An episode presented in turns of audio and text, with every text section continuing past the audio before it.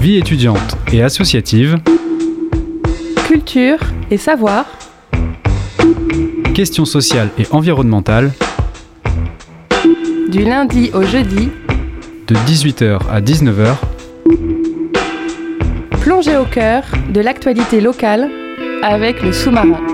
La quasi quotidienne d'information de Radio Campus Angers. Bonsoir à toutes et à tous, bienvenue dans le sous-marin. On se retrouve ce soir pour une émission pleine de diversité. On commence avec une interview monde étudiant. Enora s'est entretenue avec plusieurs étudiantes à l'origine d'une course caritative, la course colorée. Ensuite, Chloé vous parlera du non-désir d'enfant pour sa chronique habituelle du mercredi. Puis vous pourrez découvrir le château de Linière avec le reportage Pensée locale de Radio Fidélité Mayenne. On terminera par une interview musique avec le duo Barbare Rivage au micro de Radio Campus France. Et pour clore le tout, une chronique exclusive de Sophia sur les protections périodiques. Départ imminent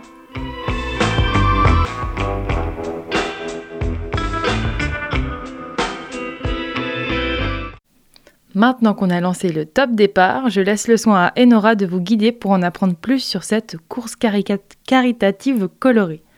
La table est remplie autour de moi car ce n'est pas une invitée que notre sous-marin accueille ce soir, ni même deux, mais bien quatre. Je suis avec Clémence Marot, Marie Marteau, Maëva Meunier et Camille Monod, toutes quatre en deuxième année de licence sciences de l'éducation à l'UCO. Bonsoir. Bonsoir. Vous êtes toutes les quatre les instigatrices d'une course caritative, Courons pour eux. Elle aura lieu le mercredi 23 février, départ à 15h au lac du Maine. L'inscription se fait en ligne, 2 euros pour les 10 ans et plus, gratuit pour les moins. C'est un projet qui prend racine dans le cadre de l'un de vos cours, l'enseignement libre, qui appelle un engagement personnel. Pour autant, comment est née l'idée d'une course que vous organisez à vous quatre? Alors, ça a vraiment été un travail d'équipe. Euh, on est arrivé et on s'est dit, bon, moi je veux faire ça, moi je veux faire ça. Au départ, euh, moi je suis partie dans l'idée de faire une color run à Angers. De base, elle est souvent réalisée à Poitiers, mais j'aurais aimé l'emmener sur Angers pour reverser les fonds à une association pour les animaux. Et Clémence, elle, est arrivée avec un projet. Elle n'avait pas forcément d'idée particulière, mais juste, elle aurait voulu le faire pour les enfants hospitalisés. On s'est dit, bah, pourquoi pas combiner nos deux idées, et voilà, l'idée est arrivée, la course colorée caritative. Alors, nous, on parle de course colorée parce qu'on a eu l'idée de lancer de la poudre colorée sur les participants. Pourquoi? Parce que tout simplement, ça nous permet de nous démarquer par rapport euh, à toutes les courses qui peuvent avoir lieu au lac de Maine, tout simplement. Et aussi, nous avons prévu d'organiser une vente de crêpes et de boissons chaudes à la fin de notre course. Alors, je dis course, mais les marcheurs sont les bienvenus aussi, hein, vraiment, euh, c'est pour tout niveau.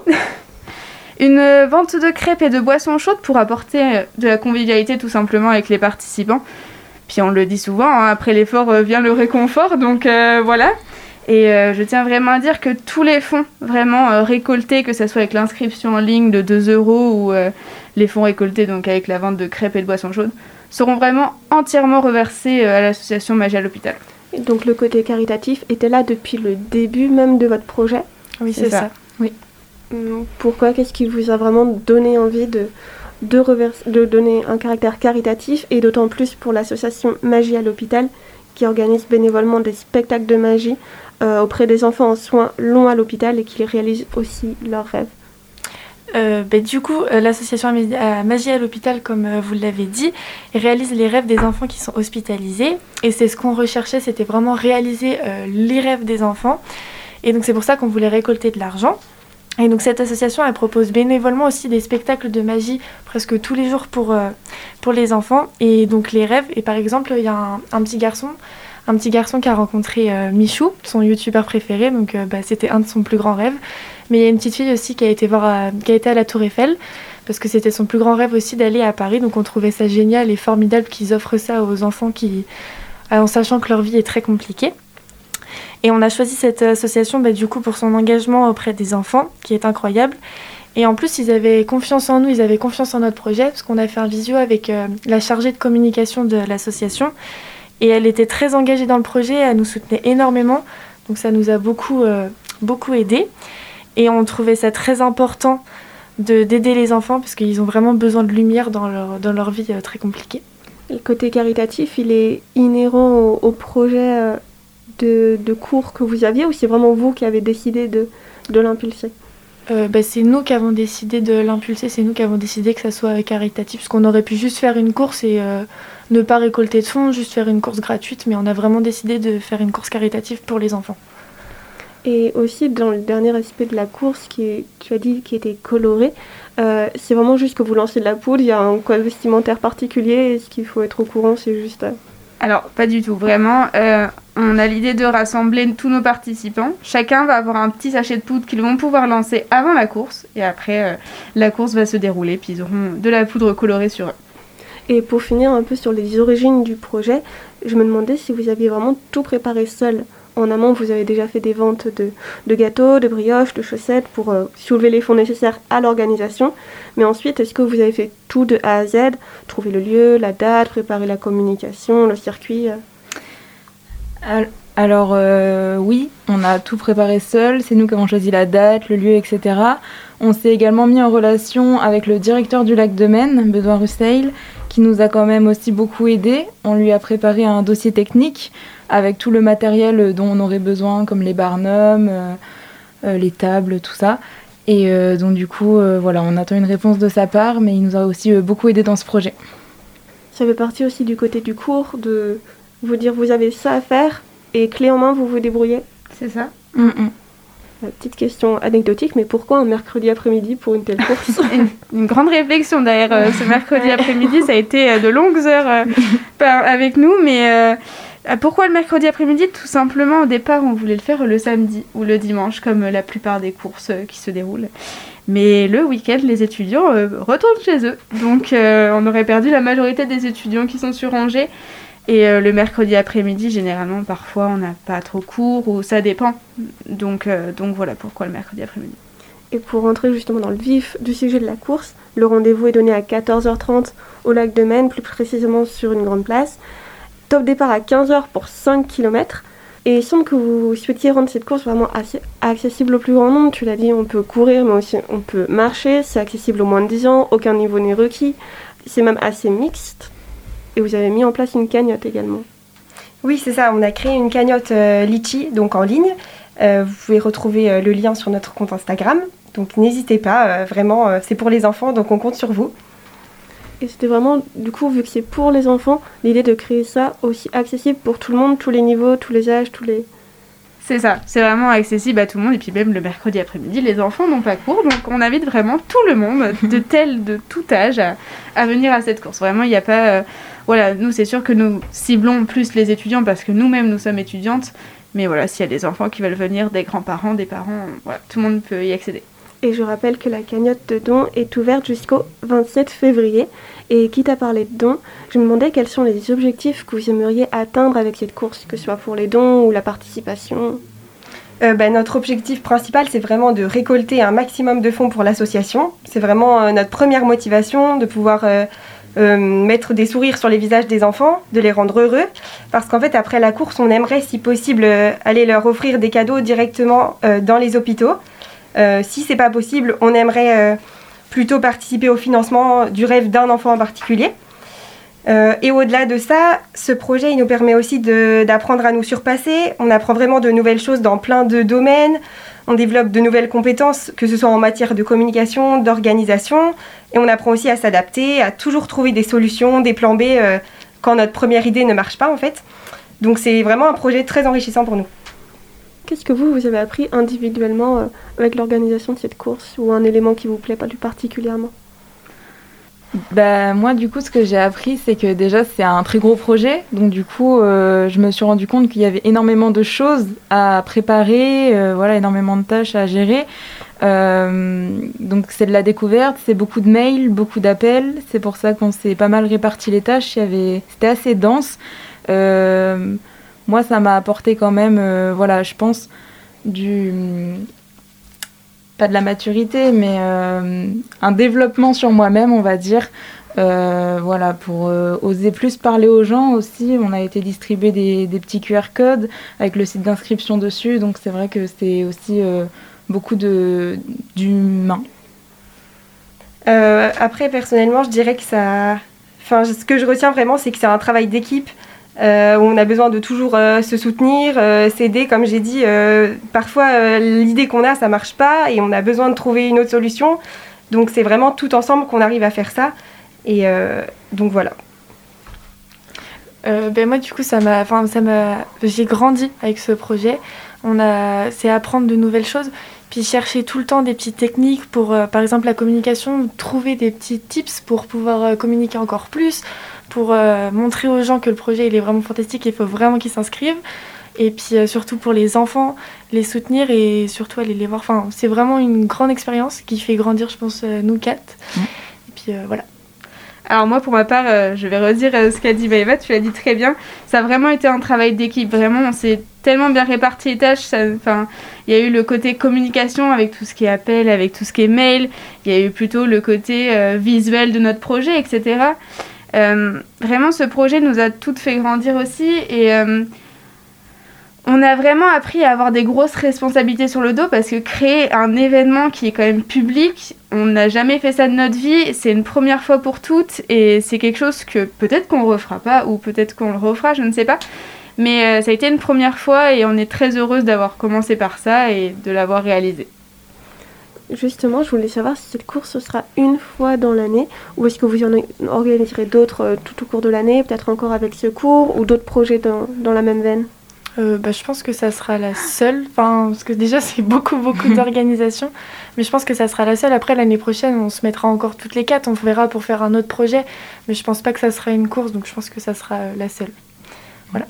Bah, merci beaucoup à Camille, Maëva, Marie et Clémence pour être venus nous parler de Courons pour eux, la course caritative que vous organisez. Elle aura lieu le mercredi 23 février dès 14h30 au lac de Maine. Les inscriptions se font sur internet.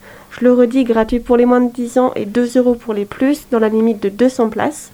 On retrouve le lien sur votre compte Instagram courons.pour.e tout en minuscule ou sur le compte de la cagnotte toujours courons pour eux qu'on retrouve sur ce compte Instagram. Tous les dons seront récoltés seront reversés à l'association Magie à l'hôpital qui apporte une touche de fantastique aux enfants hospitalisés en soins longs. Eh bien, euh, merci beaucoup pour votre invitation. Vraiment, ça, nous a fait plaisir. C'est une première pour nous. Et si on peut euh, voilà, attirer un maximum de personnes à notre course, euh, c'était notre objectif. Merci beaucoup. merci.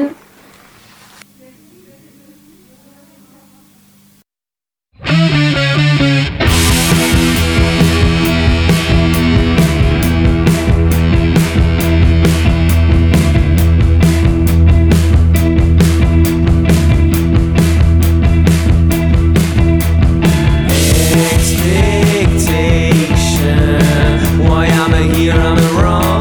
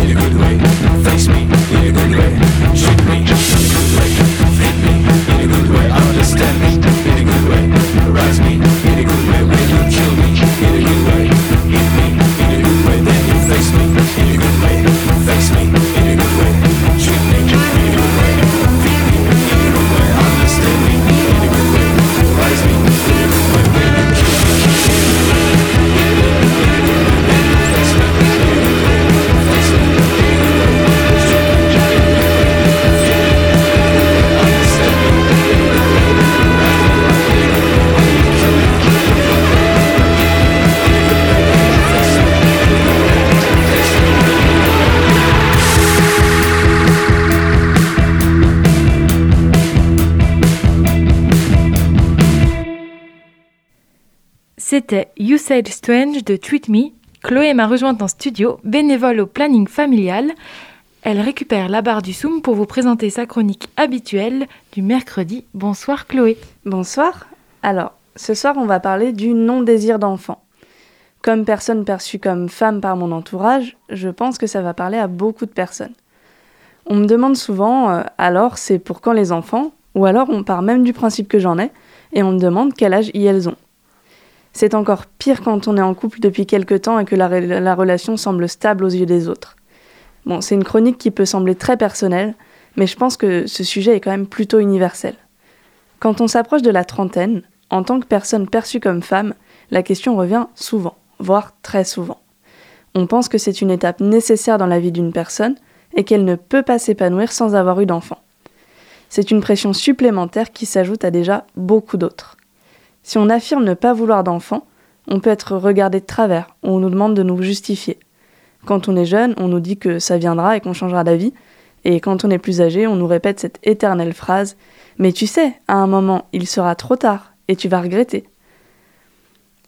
On peut penser que les personnes qui ne veulent pas d'enfants sont une toute petite minorité, mais d'après une étude de 2016 de l'INED, qui est l'Institut national des études démographiques, cela représente tout de même 4,5% des femmes interrogées. C'est loin d'être aussi peu qu'on imagine. Pour donner un ordre d'idée, cela représente environ un million de personnes. Les raisons de ne pas vouloir devenir parent peuvent être très diverses. On peut ne pas se sentir prêt, ne pas vouloir d'enfants dans un monde déjà très peuplé, ne pas avoir envie de voir son corps changer, etc.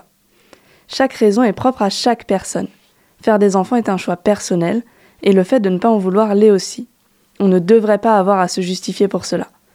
Bon, petit à petit, le fait de ne pas vouloir d'enfants commence à devenir moins tabou. On peut plus librement en parler et exprimer ouvertement son désir de non-parentalité. Et heureusement. Mais ça reste encore quelque chose qui peut être très mal perçu. On peut être traité d'égoïste, par exemple. C'est quelque chose qu'on entend encore beaucoup dans la bouche des gens. Comme si le fait de ne pas vouloir mettre au monde un enfant, ça mettait en valeur l'égoïsme de la personne. Et encore, c'est qu'une remarque parmi tant d'autres. Il y a plein d'autres mots fleuris qu'on réserve aux personnes qui ne veulent pas d'enfants. On peut remarquer aussi que c'est principalement sur les femmes et les personnes perçues comme femmes que le, poids pèse. On ne demande plus rarement aux personnes perçues comme hommes de se justifier d'une fait de ne pas vouloir d'enfants. Ça représente une nouvelle charge que fait peser la société sur les personnes perçues comme femmes, et ça vient s'ajouter à beaucoup d'autres. Donc pour conclure cette chronique, je tiens à souligner une nouvelle fois que le fait d'avoir des enfants est quelque chose de très personnel. Et ce n'est pas parce qu'on ne veut pas d'enfants qu'on veut constamment expliquer les raisons de ce choix. On est libre de faire ce que l'on veut de son corps et ça implique aussi la parentalité. Ça doit rester un choix. Merci beaucoup Chloé pour cette chronique. Je vous propose à présent un reportage de la série Pensée locale, un enjeu de société. Radio Fidélité Mayenne a fait escale au château de Linière et a interviewé ceux qui ont entrepris de le rénover pour en faire un lieu culturel. Pensée locale, un enjeu de société. Une émission des radios associatives des Pays de la Loire. Allez, suivez-moi, nous sommes au château de Linière à Balai en Mayenne, où nous retrouvons l'hôte de ces lieux, Julien Ostini, qui, avec euh, son épouse, s'est donné pour mission de faire revivre ce patrimoine en s'appuyant sur l'existant, bien sûr, hein, sur le patrimoine humain et culturel, et tout cela en local. Alors là, on embarque sur, euh, sur le rempart. Donc attention, on passe au milieu des broussailles. C'est des remparts 13e siècle. Donc le rempart 13e siècle, comme il y a le contrefort de la douve derrière, il n'a pas besoin d'être très élevé. Il a juste besoin de dégager la ligne de tir. Et donc en fait, ils font euh, normalement 3 mètres de haut et ils sont euh, larges de 5-6 mètres. Et après, ils sont plongeants dans la douve. Donc c'était suffisant à être vraiment protecteur. Et en fait, au XVIIe siècle, comme il n'y avait plus d'anglais euh, et qu'on n'avait plus besoin de se défendre. On avait réussi à les bouter hors de France Enfin Donc on avait réussi à construire en fait tout le long une grande forêt de glycines et de rosiers pour faire une balade euh, euh, ombragée. Et puis tout ça a fortement disparu. Et nous, quand on a racheté la propriété il y a 4-5 ans, il n'y avait plus que des épines noires partout. Là, on aperçoit, on voit apparaître en fait la tour, une des tours de défense. Il y en avait quatre. Là, c'est une tour 13e siècle. Euh, un des piliers de Linière, c'est aussi l'environnement naturel. C'est comme on le voit, bon bah, le rempart, il n'est pas, il est pas nu. Il est plein de végétation, les douves aussi, nos murs. C'est un vrai rempart habité. C'est ça. Nos, nos, murs, les murs du château sont plus peuplés que nous à l'intérieur. Les toitures aussi, avec plein de chouettes, de chauves-souris. Et donc pour nous, c'est vraiment assez important d'essayer de, de préserver cet environnement et puis même d'améliorer, si possible, le biotope et tout ça. Pensée locale, un enjeu de société. Assez vite, on a eu ce projet de se dire il faut réenchanter nos relations au patrimoine. Et on s'est dit, ben, le patrimoine, c'est les vieilles pierres, les vieilles ardoises, mais c'est aussi le patrimoine naturel dans l'écrin dans lequel se trouve le, le, château. Il y a le patrimoine euh, humain, parce que tout ça, ça se construit autour de l'humain et avec l'humain, et ça a aussi le reflet d'une époque où on vivait avec, euh, avec la terre, avec le temps, avec le silence aussi, la philosophie, la culture de l'époque, et donc du coup le culturel. Bref, on essaye de faire un lieu de rencontre où on vient partager. Euh... Et d'amener la culture hein, au cœur de, des campagnes. Ça, oui, c'est une dimension alors, importante pour vous, hein, je crois. Ça, c'était vraiment. Vous qui venez, euh, pardon, de, je fais une petite parenthèse, vous venez de l'opéra d'Angers, de Nantes. Oui, moi j'ai beaucoup travaillé à l'Opéra de, de, Genève, oui. puis euh, j'ai fait des productions à Angers Nantes Opéra et j'ai grandi à la campagne tout en étant baigné dans la culture. L'opéra, c'est le bon exemple où, Ouais. euh, ben, parce que vous n'allez pas vous mettre à vous dire tiens, je vais prendre un TGV, puis je vais prendre une nuit d'hôtel, puis je vais faire garder les enfants et puis je vais y mettre 500 euros pour découvrir. C'est pas vrai quoi. Mm. Donc l'idée là, c'était de dire est-ce qu'on peut pas réparer cette fracture territoriale et sociale et culturelle en inventant un modèle qui permette de faire de la, de la musique classique, de l'opéra et d'autres formes de culture en milieu rural, comme si vous veniez à l'opéra, sauf que c'est l'opéra qui vient à vous. Et la meilleure façon de le faire, eh ben, c'est de le faire comme on faisait l'opéra au XVIIe siècle et au XVIIIe siècle, c'est euh, tous ensemble, en en faisant une grande fête, euh, avant, pendant et après, donc aussi bien dans l'élaboration euh, avec la population, les villageois autour euh, des décors, des costumes, des projets, et euh, le jour même avec tous ceux qui viennent. À l'époque, à la Scala, quand on allait écouter Verdi à la création, euh, on venait avec son pique-nique, on s'installait par terre avec les enfants, on débouchait le rouge, on coupait le saucisson et on chantait les airs avec tout le monde. Enfin voilà, donc c'est ce qu'on essaye de faire à Linière. Et, et c'est un pari plutôt réussi. La population justement autour a super bien répondu. Quand on a fait le premier opéra il y a 6 ans, Carmen, on s'attendait à avoir 300 personnes et encore, on se pensait mégalo. Et il y a 1600 personnes qui sont venues. Il y avait des embouteillages dans tout, les, dans tout le village, à 5-6 km à la, à la ronde. Et depuis, c'est vrai que chaque année, c'est un flot euh, de 2000-2300 personnes qui viennent et qui sont vraiment les gens qui viennent à 15 km à la ronde. Julien Ossini, vous avez parlé aussi des bénévoles qui s'investissent à Linière. C'est une énorme fourmilière où euh, chacun a une place en fait et euh, on revalorise aussi le savoir-faire de chacun. Tout le monde a des savoirs, tout le monde a des compétences. Le projet Linière est tellement vaste avec les vergers, les potagers, le patrimoine que chacun a une place et une, une pierre à apporter à cet édifice et ça fait effectivement une, une super dynamique et ça donne une, euh, une vie sur le, sur le lieu euh, où finalement on est 350 bénévoles, ça devient une grande famille. Et tout ça, c'est en local. Merci beaucoup Bah, merci à vous. de, de ce partage. Et le château de Linière hein, est accessible sur Facebook. sur Facebook ou sur Internet. Et puis après, à partir d'avril, on sera ouvert tous les jours. Donc c'est l'occasion de venir euh, visiter et découvrir le lieu. À très bientôt, Julien. C'était Pensée locale, un enjeu de société. Une émission de la Frappe, la Fédération des radios associatives en Pays de la Loire. Isabelle Rupin pour Radio Fidélité Mayenne. Vous venez d'entendre un reportage Pensée locale en collaboration avec la Frappe. Et si on poursuivait avec la musique, Radio Campus France nous permet de nous replonger dans les transmusicales avec une interview du duo Barbara Rivage. Pour introduire leur interview, découvrons la voix de Roxane et le son de Vivien avec leur morceau Insomnie.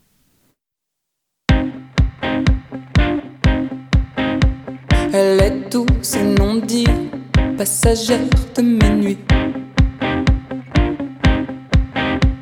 Et chaque fois m'éveille comme un soleil ardent. La belle se lève et me poursuit.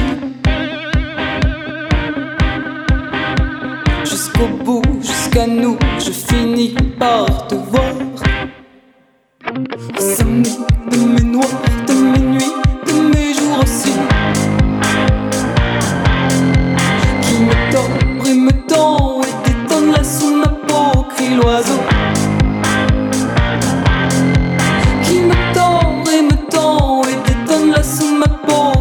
pas aux larmes, me rappelle. La violence de la mort sur ta peau blanche.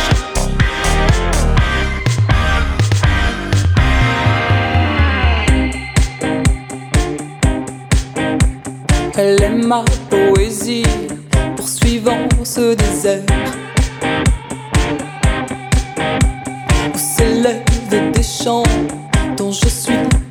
yeah.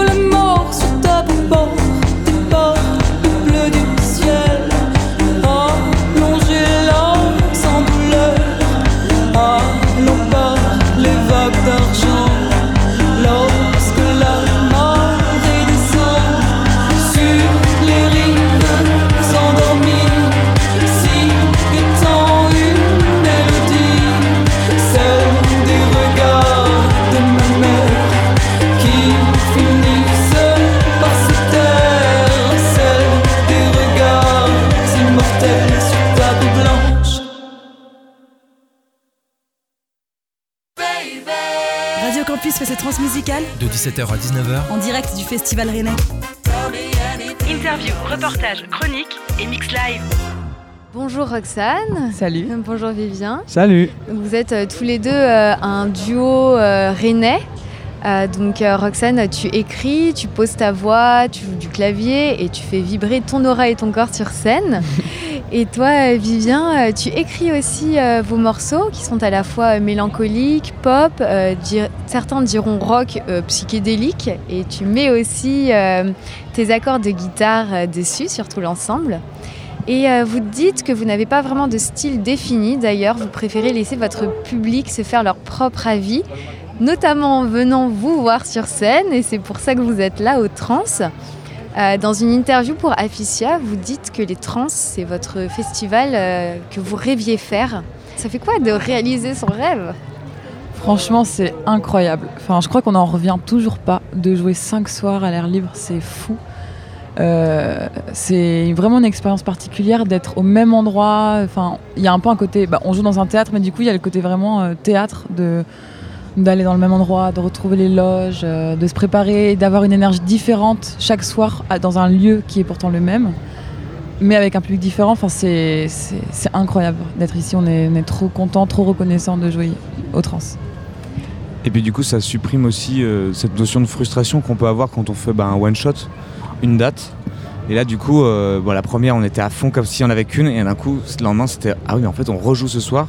Et là, on rejoue encore, et c'est pas fini. Du coup, il y a un truc hyper excitant. euh. Ça va être quoi votre prochain rêve? Parce que maintenant que vous l'avez accompli, Bah, le prochain, euh, je pense que c'est de pouvoir faire euh, des tournées en 2022 et d'avoir enfin un, un, un- un album, enfin, d'avoir quelque chose en physique à proposer aux gens. À défendre. Ouais.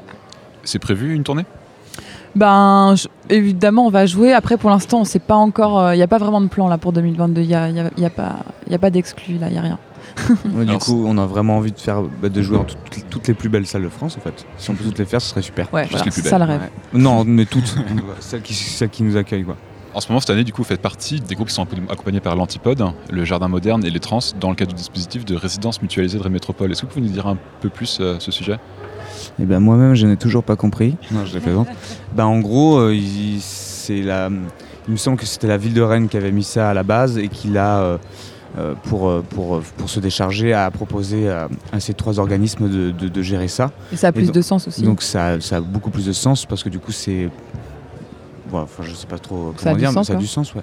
Et euh, du coup, bah, l'idée c'est de faire des, de faire une résidence en fait, de faire plusieurs résidences, euh, euh, voilà, pour pouvoir travailler notre set, justement notre live. Et là, en l'occurrence, c'était un peu l'opportunité rêvée, comme il y avait l'air libre. Ça nous a vraiment permis Mm. de, de, de travailler pendant 4 jours à l'antipode, au nouvel antipode, pour euh, travailler le, le- le nouveau set, euh, parce qu'on a réarrangé, on a retravaillé toutes les, tous les, les sons, euh, etc. Sur, sur le live. Voilà, c'est un nouveau live. Et donc euh, voilà, c'était super de pouvoir faire ça à l'antipode. Alors depuis euh, la création de votre duo, corrigez-moi si je me trompe, hein, mais vous avez sorti trois titres, euh, Les oiseaux, En plein jour et Insomnie. Euh, Est-ce que c'est euh, une question de perfectionnisme? D'avoir sorti que trois titres, enfin que entre guillemets, parce que j'imagine que vous avez dû composer beaucoup entre-temps quand même. Ouais, c'est vraiment ça. C'est et en plus, on peut dire que ce qui, a- ce qui est sur internet, c'est pas du tout représentatif au final, je trouve, de, du live. Euh, de l'énergie globale ouais. en fait de, de, de, de ce que représente Barbara Rivage en fait. On sort, voilà, on sort des, des choses parce qu'il faut sortir des choses. Il faut que les gens puissent écouter avant de venir en concert. Mais euh, ouais, on est assez perfectionniste. On veut vraiment que avoir, en tout cas, euh, les, op- les vraies opportunités pour sortir des choses qui nous ressemblent vraiment. Ça nous ressemble hein, ce qui sort, mais mais on met du temps. Ouais. On est à exigeant, ouais, on est exigeant. Et là, c'est vrai que le dernier titre qui est sorti, on est hyper content parce qu'on a travaillé avec euh, euh, Michael, Michael Declercq, Mitch et, euh, et Arthur Azara aux arrangements et Pierre-Louis Néron aussi sur le mix. Et là, pour le coup, c'est vrai qu'on a, on a eu la sensation d'aller plus loin encore euh, dans le processus créatif. Mais c'est vrai que c'est une chanson qu'on a enregistrée il y a maintenant euh, deux ans. Du coup, c'est quand même des choses, bah, entre-temps, on a évolué, on a des nouvelles envies, etc. Et euh, voilà, je pense qu'aujourd'hui, on a, on a peut-être des, envies plus précises, des sons plus précis, des, voilà, des choix, que ce soit des, au, au niveau des sons de batterie, au niveau des sons de synthé. On, voilà, on a vraiment des envies qui se sont affinées avec le, avec le temps, en fait. Mais dans votre processus créatif, ce que vous préférez, du coup, c'est plutôt euh, écrire et aller sur scène Parce que enregistrer un titre, ça prend beaucoup plus de temps finalement. Mm, Moi, mm, j'aime bien euh, quand même la personne de création, euh, la période de création où on est tout seul dans notre chambre et on, compose le morceau et on se galère, on se dit faut, faut qu'on trouve un refrain. Ça, j'adore ce moment-là. Et après, moi, j'adore après les pouvoir les interpréter sur scène. Je suis un peu moins fan pour l'instant de la, la partie studio que Vivien lui adore.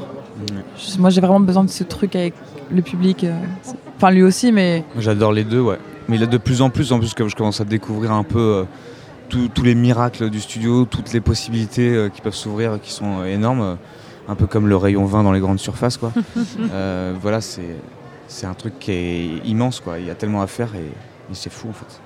C'est infini. Comment ça se passe l'écriture à deux?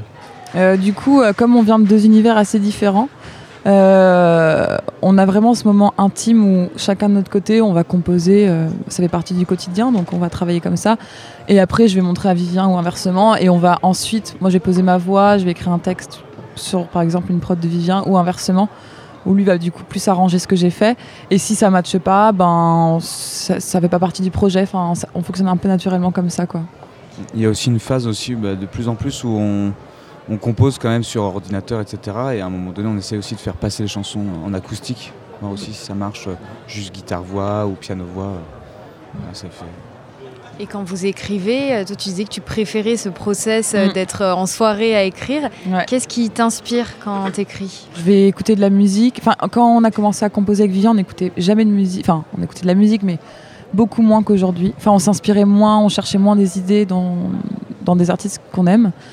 Et aujourd'hui, ça peut être le cas. Enfin, je vais écouter un album, par exemple, de Tellier ou de Gaspard Roger, et je vais kiffer un son de synthé, et du coup, je vais me dire, ah putain, j'aimerais bien des sonorités comme ça. Donc, euh, mais en vérité, au niveau de la composition de la musique, ça va être plus. euh, je vais tester aussi les plugins qu'il y a sur Ableton et je vais me dire, ah, ce son, et, et ça va venir plus comme ça. Alors que plus- pour le coup, pour le texte, je vais lire des choses. Je vais beaucoup plus m'ins- beaucoup plus m'inspirer. Et de, de- et de ce que tu vis aussi. De la, de la vie, de ce qui nous entoure. quoi. Oui, parce que les thèmes récurrents, c'est euh, bah, la nature, euh, l'insomnie, l'amour, euh, des choses entre guillemets simples de la vie, j'ai envie Ouais. de dire. Mais du coup, la musique vient avant les textes. Oui, en général. Après, des fois, ça peut être juste trois accords sur un piano et je vais poser une voix. Mais oui, c'est vraiment. Pour le coup, ça, c'est un truc assez figé. T'as des références en écriture euh, littéraire ou euh, Euh, ouais, j'adore le théâtre et je- je- par exemple, je vais m'inspirer de trucs, bon, ça n'a rien à voir au final, mais de Wajdi Mouawad, euh, Bernard-Marie Coltès, ou de la poésie comme euh, Rimbaud, euh, Akosopop, enfin, c'est des gens, Paul Celan, enfin. Des classiques. Ouais, ou des, des fois, c'est juste des manières de poser les mots dans une phrase qui va m'inspirer, c'est pas forcément. Enfin, ou des mots, des sonorités, des choses comme ça. La présence de Barbara est très forte, la chanteuse. Il y a les oiseaux, il y a un post Instagram où ils disent ce soir on va ouvrir la cage aux oiseaux, et même avec Ouais. le titre, le, enfin, le nom de votre groupe. hein. C'est la référence un peu euh, absolue ou... Euh, Il n'y a aucun rapport avec la chanteuse Aucun, Barbara. Aucun yes. rapport. Mais euh, en plus, en- quand on a, on a pris ce nom-là, on n'avait pas du tout pensé euh, au fait qu'on aurait pu faire la, le parallèle. En fait, on est un peu naïf, on n'a pas capté. Parce qu'on n'écoute pas forcément, donc on n'a pas. On a pris. euh, non, il n'y a pas Ce, de. son- ce, ce prénom, en fait, il- on a trouvé qu'il était très esthétique, très beau. Et euh, il y avait quelque chose de grave, de profond aussi dans, dans- Mm. dans ce prénom. Et du coup, voilà, c'était, euh, on avait besoin de personnifier en fait euh, Roxane et moi à travers un, un nom euh, fictif, une création. Et donc voilà, et rivage, c'était un mot qu'il y avait dans les textes de Roxane. Donc on a, on a combiné. Et, et après, c'est resté et on s'est fait avoir. En cours de circonstances. Ouais, c'est ça. Et les oiseaux sont hyper présents euh, un peu partout. Euh, Quelle symbolique ils ont Ouais. pour vous Euh, c'est vrai que je m'en suis rendu compte aussi. Je crois que je crois que c'est hyper inconscient en fait. Déjà, je crois que le mot, la sonorité, comme je disais, j'aime beaucoup travailler aussi là-dessus. Et je pense que c'est, enfin, je parle beaucoup de la liberté aussi, enfin de, de de prendre son envol, de, de se libérer de, de nos peurs, de nos angoisses, de, de de personnes qui peuvent nous faire du mal, tout ça. Donc je pense que c'est tout simplement ça en fait, la C'est libération. une métaphore un ouais. peu. Mm. Ouais, c'est plutôt une métaphore, ouais. Et en même temps, j'en parle aussi à l'inverse, comme il y a aussi l'oiseau qui est enfermé, donc il y a aussi l'oiseau en souffrance, l'oiseau euh, qui est pas libre, justement. Vous êtes allé au Parc des Expos?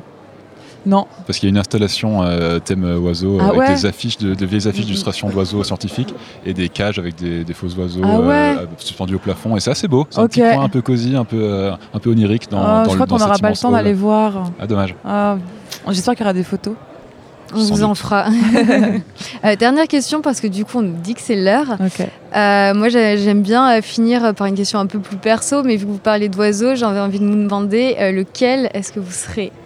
Comme oiseau Si vous deviez en choisir un qui vous définirait.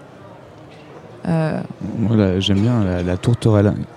Il y a un couple de tourterelles qui vient nous rendre visite euh, sur notre balcon tous les jours. Et du coup, je me suis un peu renseigné. En fait, les tourterelles, elles sont hyper fidèles, elles peuvent rester ensemble toute leur vie. Et voilà, et elles sont hyper belles. Et les gens souvent les confondent avec les pigeons, que je trouve aussi charmants. Mais ils sont quand même, je sais pas, il y a un truc, ils ont un- une plume tellement douce, on dirait limite des petits poils euh, tout doux. Moi, je dirais la tourterelle. Moi, plutôt un petit oiseau, genre euh, une petite mésange. J'aime bien. Mais je suis fan des aigles aussi. Bah, merci beaucoup, Roxane et. Vivien, pour être venus euh, sur notre plateau. Merci. Merci beaucoup.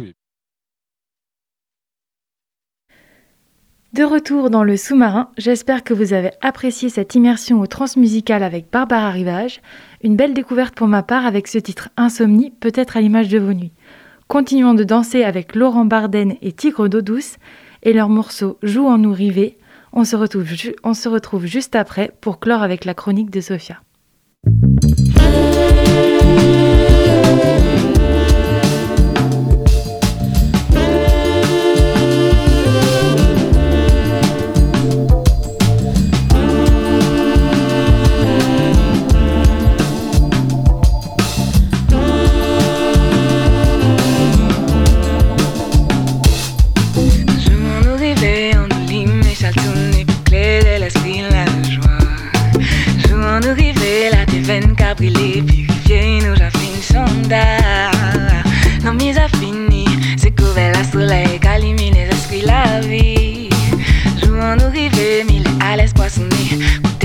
Pourtant nous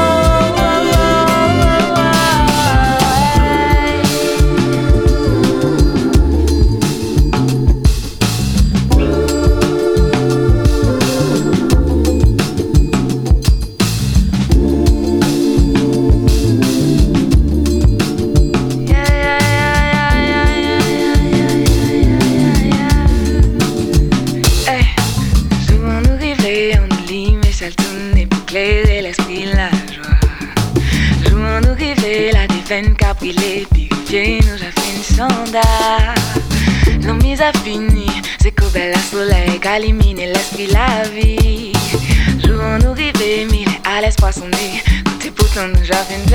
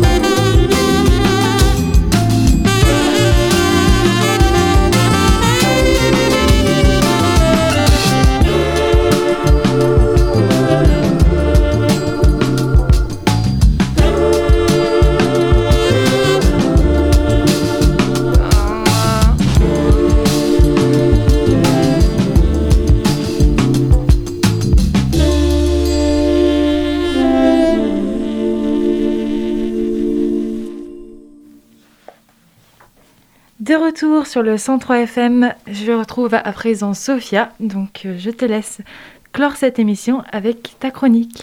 Oui, merci Sophie et bonsoir à toutes et à tous. Je vous retrouve ce soir pour ma deuxième chronique menstruelle. Après l'endométriose, on voudrait euh, vous parler d'un sujet qui intéresse la plupart euh, des personnes menstruées, à savoir tout simplement les protections périodiques.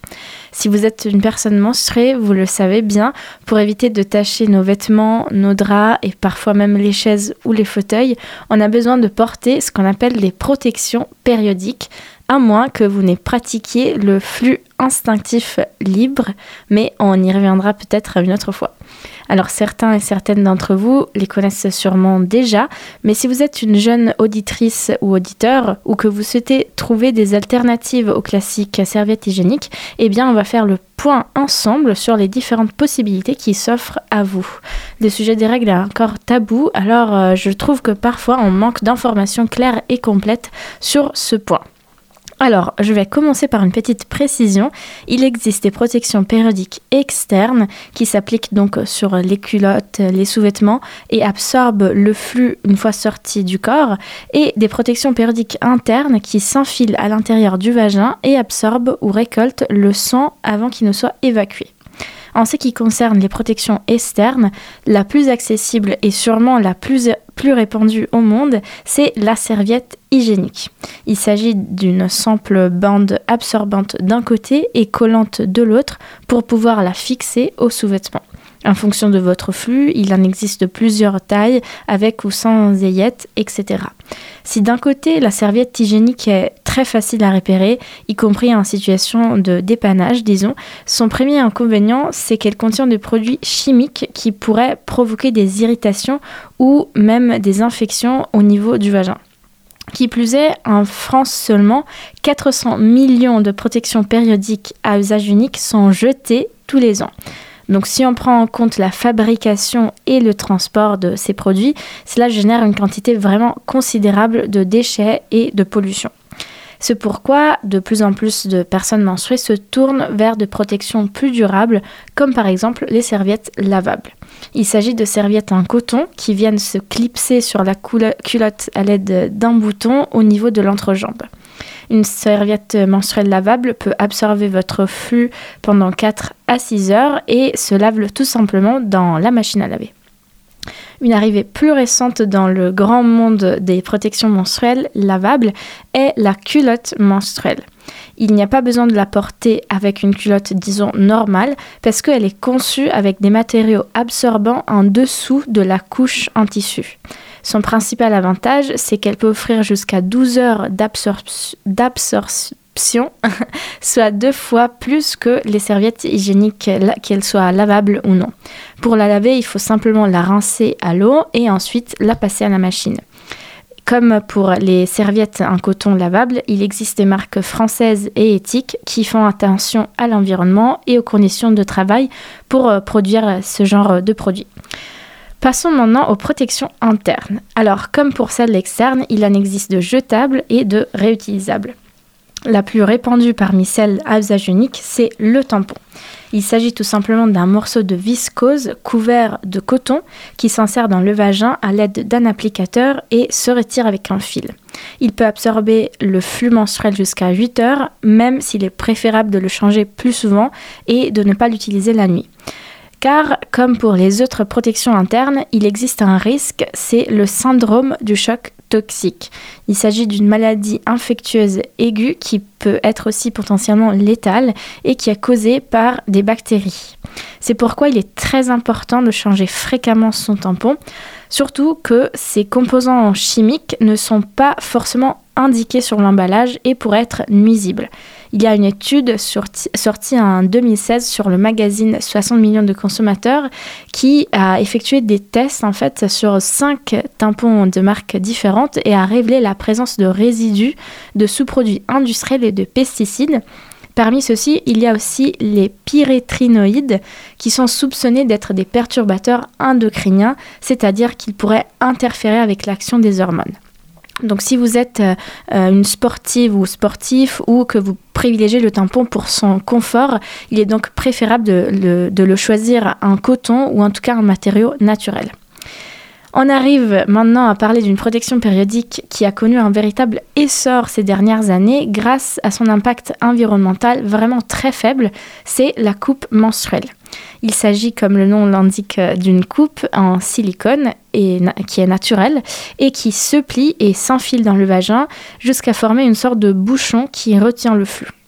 Il faut le changer euh, tous les 6 ou 8 heures. Il faut simplement vider la coupe dans les toilettes et la rincer à l'eau claire avant de la réinsérer. Par rapport au tampon, la coupe est bien plus hygiénique parce que le sang ne rentre pas en contact avec des bactéries ni avec l'oxygène. Donc la, la production ou en tout cas la prolifération des bactéries est presque absente. Cependant, avec la coupe, on n'est pas à l'abri du choc toxique et c'est pourquoi il est très important de bien se laver les mains avant de la manipuler et de la stériliser en fait d'un cycle à l'autre. Pour ce faire, il suffit simplement de la faire bouillir euh, dans l'eau 5 minutes avant de la ranger dans son sachet en tissu. Une coupe a une durée de vie d'environ 5 ans et coûte une vingtaine d'euros. Donc cela euh, permet vraiment de faire des économies considérables en termes d'argent mais aussi en termes de déchets. Et pour la fin, on va parler d'éponge. Alors non, pas l'éponge pour faire la vaisselle, ni d'une éponge pour se laver, mais d'une éponge menstruelle. Oui, cela va peut-être vous surprendre, mais il existe désormais un commerce des éponges de mer naturelles de petite taille qui s'utilisent comme protection périodique. Comme le tampon ou la coupe, l'éponge s'insère dans le vagin et se change au bout de 4 à 6 heures. Et comme pour la coupe, il faut bien la rincer avant de la réinsérer et la stériliser à l'eau bouillante une fois passé le cycle. Elle a une durée de vie un peu inférieure parce qu'il faut la changer au bout de quelques mois, mais elle reste très écologique. Le seul inconvénient, c'est qu'elle n'est pas à l'abri de contenir de petits détritus de la mer ou de développer des moisissures si elle n'est pas bien lavée ou bien rangée. Voilà pour ce qui en était de ce petit tour dans nos culottes, disons, et dans les protections périodiques. Si vous souhaitez en savoir plus sur les caractéristiques ou même sur les marques disponibles en France, j'ai un livre à vous conseiller. Il s'appelle Le grand mystère des règles de Jack Parker et il offre des formations vraiment très détaillées. Merci Sophie.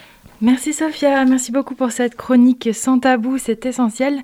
Je remercie aussi Enora et ses invités pour la course colorée, colorée ainsi que Thibaut en direct à la technique. Restez sur, restez sur Radio Campus Angers car ce soir nous avons un super maxi programme. De 19h à 20h, le coureur de funk vous propose une émission spéciale Larry Graham et son groupe Graham Central Station. De 20h à 21h, c'est Ta gueule Coubertin. De 21h à 22h, les Scratch Fellas vous invitent pour une émission 100% rap US et hip-hop. Et de 22h à minuit, c'est la mine 103 FM en direct. Alors, bonne soirée sur le 103 FM. Au revoir.